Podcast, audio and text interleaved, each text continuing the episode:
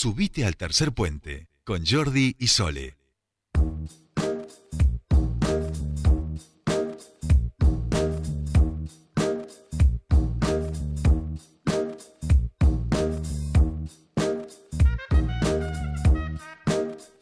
Continuamos con más tercer puente y ahora nos metemos en nuestro espacio de derecho y comunicación. Bueno, vamos a aprovechar para hablar seguramente un poco lo ocurrido en, el día de ayer y por supuesto también hablar de la audiencia pública que se que realiza la Defensoría del Público y quién mejor para ello que nuestro queridísimo Pascual Caliquio que ya está con nosotros. ¿Cómo va? ¿Qué tal? ¿Cómo andan? Muy buenas tardes. Buenas tardes, Pascual. ¿Cómo estamos? Bien, bien. Muy gris acá. Está por llover. Acá hay un, acá no, no sé, no, por llover no, pero hay un vientuki eh, que, la, que la verdad nos, nos tiene a maltraer desde ayer.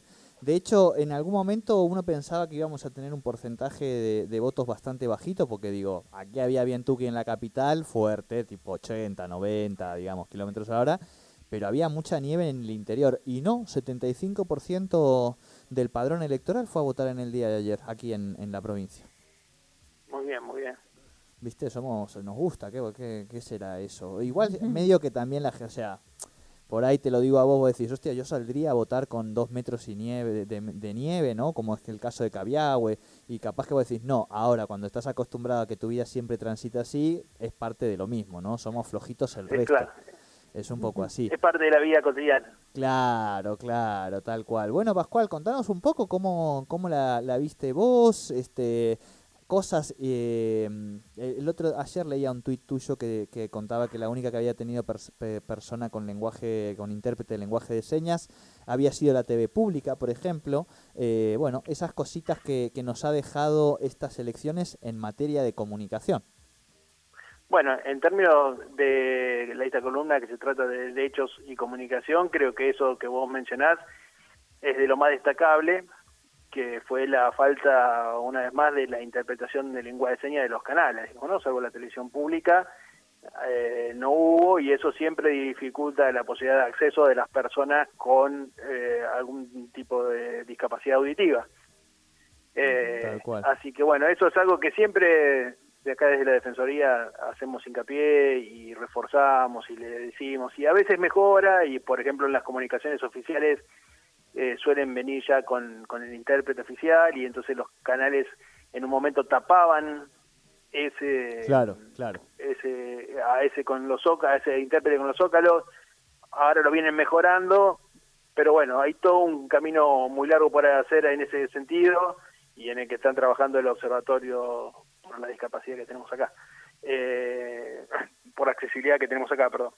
Eh, así que bueno, ahí hay, hay, un punto a trabajar. Y después hay mucho para pensar en torno a, ya no tanto en el terreno de los derechos, sino de la comunicación política, ¿no?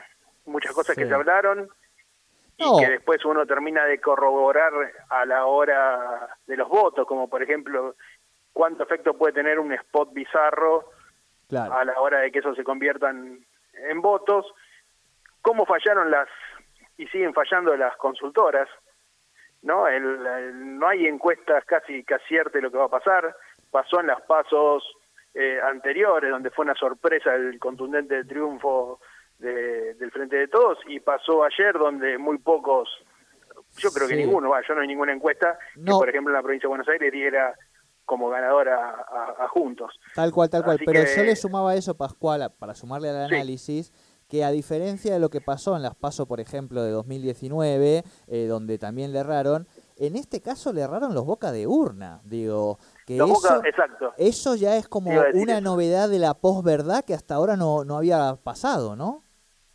Sí, sí, ahí eh, incluso creo que en algunos lugares llegaron a festejar en base a los boca de urna. Claro. Eh, ¿Decía saco? No, no, no, te, te, ah, no, no, Eh, el, digamos, en algunos casos iban a festejar la boca de urna. Uno nunca sabe si es una mala metodología, que están mal encaradas las, las encuestas, las preguntas que se hacen.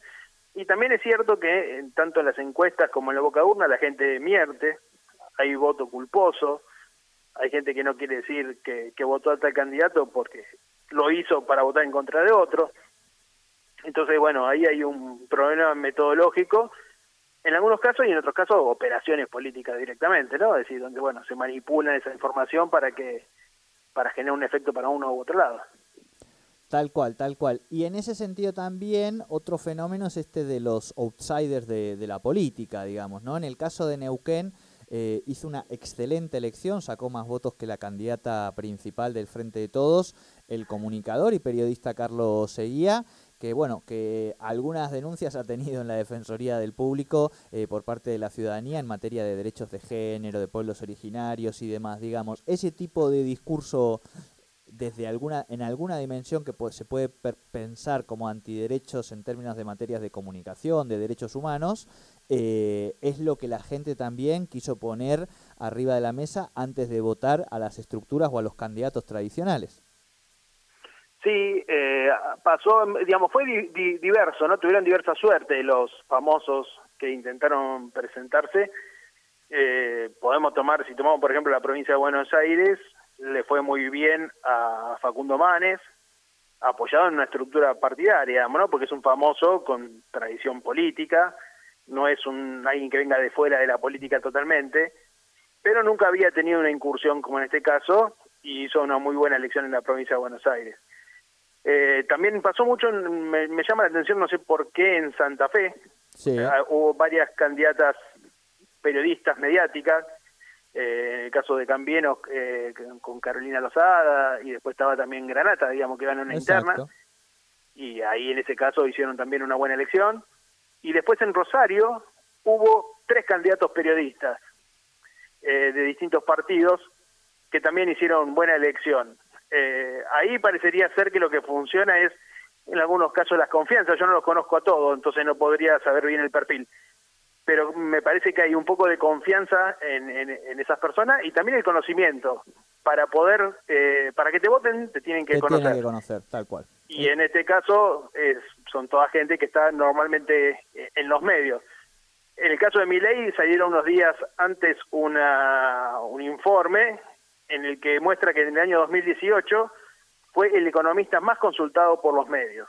Es decir, los medios de comunicación tuvieron como principal fuente en términos de economía a Milei. O sea, un personaje que está instalado en los medios de, comunicación y que la visibilidad le permitió obtener un 13% en las elecciones de la ciudad de Buenos Aires. Claro, lo cual es Otros le fue muy mal. Cintia Fernández, por ejemplo, mm, sacó 90 mil votos. Este, Moreno, con su spot bizarro, no pudo pasar las pasos. Eh, bueno, y algunos otros más que quedaron que no lograron el 1,5% de los votos. Claro, con el spot bizarro y con mucha presencia en los medios, ¿no? Porque Moreno también viene siendo muy consultado en los últimos años por, por los medios de, todo color. Pero me quedaba... Podríamos decir que, podríamos decir que para que te voten tenés que ser conocido, pero que seas conocido no te garantiza que te voten. Entonces, los candidatos necesitan visibilidad. Pero, por ejemplo, en el caso de Moreno, en el caso de Cinta Fernández, en el caso de Gómez Centurión, son todos candidatos que el espacio político al que apuntaban ya estaba ocupado. Entonces, eh, bueno, la visibilidad solo no les, no les alcanzó. Claro. ¿Qué pasa? Eh, voy a ir al, al, a un escenario hipotético, eh, a una metáfora de algo que está sucediendo, a ver si, si vos me ayudás a después ser un poco más optimista, ¿no? Porque hablábamos un poco de, de mi ley o de algunos de los sectores que pueden representar un discurso más en materia de antiderechos, digo, desde la perspectiva de derechos en materia de comunicación, hablamos, ¿no? Eh, ¿Qué pasa cuando esos candidatos empiezan a tener tanto, tanta valoración por parte de la ciudadanía que un día efectivamente son votados para gobernar? Y tenemos una ciudadanía, por lo tanto, que nos está diciendo que ese discurso de una perspectiva antiderechos en materia de comunicación es lo que quiere que represente al país en los próximos años. Sin embargo, se tiene todo un andamiaje eh, histórico, cultural, legal en materia y en perspectiva de comunicación y derechos. Ahora bien, estamos yendo por momentos a escenarios donde quienes son los representantes de la ciudadanía legítimamente en democracia justamente atentan discursivamente contra el entramado de esos derechos. Bueno, no sé, eh, creo que me la complicaste un poco. Sí, sí, Ah, era voy, a ver si te voy a ver si te entendí lo que quisiste decir. Sí. Eh, Dos cosas. Uno, que quiero decir. Eh, muchos de estos fenómenos eh, que aparecen como, como nuevos o antiderecho o de derecha son fenómenos que existieron ya en Argentina. Ujú. Hay una nota muy interesante de María Esperanza Casullo en, Sí. en Le Monde Diplomatique, Es la, la donde hermana. cuenta un escenario... la o sea, es economista. ¿La hermana de quién? es hermana de nuestro columnista De también. Fernando Casula. Claro, por eso la Ah, consultamos bien. y demás. Sí, sí, sí. Es cierto, es, es patagónica también. O sea, lo decimos en términos relacionales, que no se entienda que le queremos bajar el precio a, a No, María no, no. Esperanza, que la tenemos ponderada arribísima en materia de politólogas, ¿no? Politólogos. Perfecto. Bueno, ella empieza una nota eh, contando un escenario que uno desprevenidamente podría pensar que es el actual, y sin embargo está contando el momento de ascenso y caída del alfonsinismo, cuando aparece el fenómeno de la UCD, que fue un fenómeno que llenó estadios, llenó el estadio de River, puso diputados, puso ministros, eh, tuvo un peso muy importante. La primavera La- la alfonsinista, derecha- ese momento. ¿Cómo? El momento de la primavera alfonsinista. Sí, esto ya era con el invierno alfonsinista. Ah, bueno, bueno. Este, Bien, bien, bien. Precisamente la, la crisis del alfonsinismo provoca la aparición, De la de, digamos, la, la crisis de este, del, del alfonsinismo progresista, podríamos decir, eh, permite la aparición de un fenómeno por derecha o el crecimiento de un fenómeno por derecha que sobre todo en la ciudad de Buenos Aires adquiere un, un peso importante. Digo, ¿no? Eh, eh, o sea, ese fenómeno, ese público estaba. Bien. Eh, no es un público Bien, bien, nuevo. Lo que va consiguiendo son nuevas formas de encarnarse, pero ya ha pasado. Eh, después hay que ver qué hacen en el Congreso, ¿no? Van a poner seguramente dos diputados. Nosotros tuvimos diputados como, por ejemplo, Olmedo, eh, en su momento, que hizo mucho ruido, pero que en términos concretos tampoco después pudo desarrollar mucho esas propuestas eh, que tenía él, digamos, ¿no? Entonces, eso por un lado. Y después lo que decía vos de los derechos. Eso sí es más preocupante Claro. porque ya no es este caso de, la, de estos candidatos extremos, sino muchos de los que han logrado triunfos, los que tienen alguna política que podría afectar eh, lo que tiene que ver sobre todo con la crítica a la concentración mediática, porque ya lo han hecho. Eh, y se vio, por ejemplo, en, en- para no citar el ejemplo argentino, en el caso uruguayo, que ahora están discutiendo una nueva ley que implica claramente un retroceso en materia de derechos de comunicación. Claro. Así que en ese caso, sí, creo que efectivamente puede haber un cuestionamiento o una discusión de algunos derechos que, que hemos conquistado.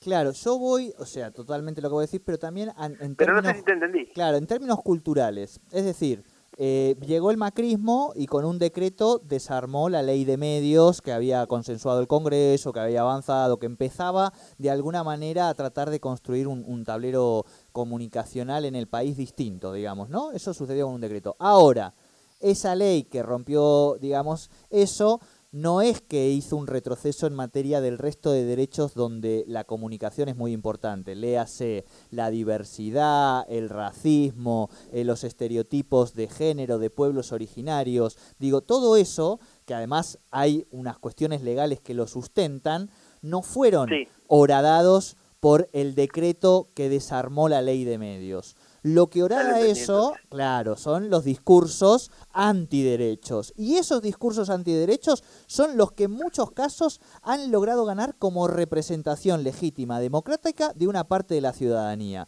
¿Qué pasa cuando efectivamente son elegidos sí para gobernar una nación, una provincia y tienen este discurso en materias de derechos? Ahí sí creo que, que es preocupante porque es un fenómeno que se está dando a, a nivel internacional.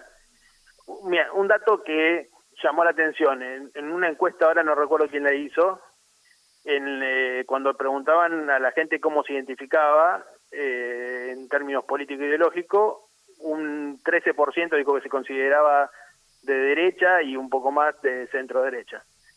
Hace un tiempo eso hubiera sido imposible porque la gente le daba vergüenza decir que era de derecha. Hoy no. Claro. Entonces ahí sí hay un cambio. Eh, hoy están legitimados ese tipo de discursos eh, y eso sí es preocupante. Eh, creo que el, sistema de partidos políticos puede ordenar un poquito eso, porque dentro de los partidos también hay mucha diversidad y esperemos en eso que, que termine primando la cordura, digamos, ¿no? Pero el, en estas elecciones las posiciones extremas eh, fueron las que de alguna manera tirorearon a, los distintos candidatos y fue mucho más difícil que aparecieran posiciones de centro. un, caso, mire, un caso creo que muy claro es eh, Santa Fe, digamos, donde el partido socialista que había encabezado un proyecto progresista hace no tantos años, eh, quedó tercero muy lejos en estas elecciones y una parte de ese voto claramente se fue para Juntos. Bueno. Complicado. Esto es así, como diría nuestra ministra de Seguridad, ¿viste? Parte también de, las críticas, ¿no? Este es un país divertido, ¿viste? Yo no le puedo llevar mucha no le puedo llevar mucha tranquilidad, pero me parece que también eh, estamos frente a, cuestiones dinámicas y donde, bueno, cada uno de nosotros también juega un rol. Me parece que es importante discutir, que es importante escuchar cuáles son los reclamos, que es importante pensar en nuevas estrategias, eh, encontrar nuevos referentes. Eh, digo, hace cuatro años, ¿qué estamos ahora? No, hace seis años el macrismo parecía invencible. Eh, después fue terminó perdiendo estrepitosamente. Hoy vuelve a cambiar. Me parece que la dinámica es nada, es, es muy veloz y, y nadie tiene asegurado una, un triunfo ni tiene asegurado que, que va a, triunfar su perspectiva, porque bueno, hay cosas que van pasando. Yo voy a dejar algo acá sobre la mesa que seguramente para, para poder hablarlo en otra oportunidad, Pascual, pero eh, a mí lo, que me ocurre es lo siguiente, digo, yo estuve cinco años afuera, volví, no soy ilusa, entiendo cuál es el poder, ¿no? De, una comunicación, de una repetición, de un discurso, entiendo eh, esta, esta grieta que se fue abriendo y se fue poniendo eh, cada vez más fuerte, pero me da la sensación y realmente, o sea, de verdad por momentos hasta me asombra, me, me, me, me llega a, a doler los ojos, los oídos y demás con lo que uno va, va viendo es impresionante la virulencia, la, la, violencia con la que se repite hoy muchísimos discursos, se da lugar, lo que vos decías con mi ley, esto eh, constantemente una persona, o sea, esta persona repitiendo barbaridades que hemos escuchado. A mí, discúlpenme quien, quien sea seguidor de mi ley, pero me, resulta eh, eh, una locura que una persona que repite barbaridades en, en televisión tenga el espacio que tenga, es decir, que haya gente que decida darle ese espacio porque decide repetir ese discurso, ¿sí? Y porque tiene una intención de que ese discurso se repita, ¿no? Entonces, hay, esto siempre ocurrió, digo, vuelvo a decir, no soy ilusa, no soy tonta, pero lo veo con mayor todavía, eh, como más violento, más, eh, más obvio eh, y, y, sin límites. me da esa sensación, ¿no? Y eso creo que también es lo que hoy después vemos en, en esas decisiones, porque, y lo ves, el efecto que genera en, en personas que todavía les cuesta tener por ahí una postura más crítica y aceptan aquello que viene de la caja boba como si fuera, ¿no? Esto, la caja boba. Entonces, es muy complicado luchar contra ese tipo de, discursos que, que, hoy repiten y que obviamente los están repitiendo porque saben que existe todavía esa caja boba donde hay gente que después eh, va a tomar una decisión en relación a eso, ¿no? Ah, sí, es un tema, bueno, eh, que va a ser de discusión muy intensa en los próximos en los próximos tiempos, digamos, ¿no? Yo creo que los medios van a empezar a discutir también porque, bueno, han empezado en algunos sectores y algunos periodistas a cuestionarse por qué le dieron tanto lugar a este tipo de personajes, ¿no? Eh, porque en algunos casos hay coincidencia ideológica y en muchas otras hay búsqueda de rating y búsqueda de repercusión. También es cierto que cuesta encontrar otros personajes, por decirlo de alguna manera, que representen otras posiciones que logren sintetizar ideas de, de esa manera. Entonces también ahí me parece que hay que, que, profundizar en, digamos, bueno, en la búsqueda de, de quienes representen otras voces de una manera que sea atractiva también para los medios y para las redes. Sí, sí, y encontrar un límite, que lo que decimos también tiene consecuencias. Esto lo hemos hablado también en otras, en otras oportunidades. Digo, eh, las de última, qué sé yo, uno dirá las barbaridades de, de puertas adentro, pero si uno repite esto que habla- lo hemos hablado con el tema de la vacuna y demás, eh, eh, eh, digo, estamos haciendo un daño y, y tenemos que medir esas consecuencias también, digo, la Me, libertad. me de parece que es lo que te decía antes. Hoy está ese tipo de pensamiento o ese tipo de reflexiones que antes daba vergüenza, que antes eh, se hacía escondidas, Mm. que antes no tenía lugar en el prime time. Hoy tiene las- hay un sector de la población que perdió un poco de la vergüenza de sentirse identificado con ese discursos. Claro. Eh, bueno, y me Ah. parece que tiene que ver también con que hay mucha bronca en la gente, que hay que hay mucho incertidumbre, que la pandemia también generó muchas dudas, generó mucho Pascu. un cambio muy grande en todos nosotros Sí. y eso también, bueno, es caldo de cultivo para ese tipo de discurso. Totalmente. Nos tenemos que ir rajando las noticias eh, como siempre. Te agradecemos muchísimo. Y el que haya llegado al final ya sabe que después lo subimos a nuestro canal de Spotify y a la web Tercer No Puente. se olviden, Sí. el chivo, ¿puedo el chivo? ¿Tengo un Chivo, chivo. Chivo. 30 segundos. Viernes, desde las 10 de la mañana, defensa del público.gov.ar, audiencia pública para la Patagonia. Todas las audiencias de la Patagonia pueden ver ahí a los más de 60 inscriptos que van a participar y, y que es más gente que la del no, así que espero que sea muy interesante el debate. Lo vamos a repetir varias veces esta semana. Abrazo grande. Perfecto, muchas gracias. Pascual Galiquio.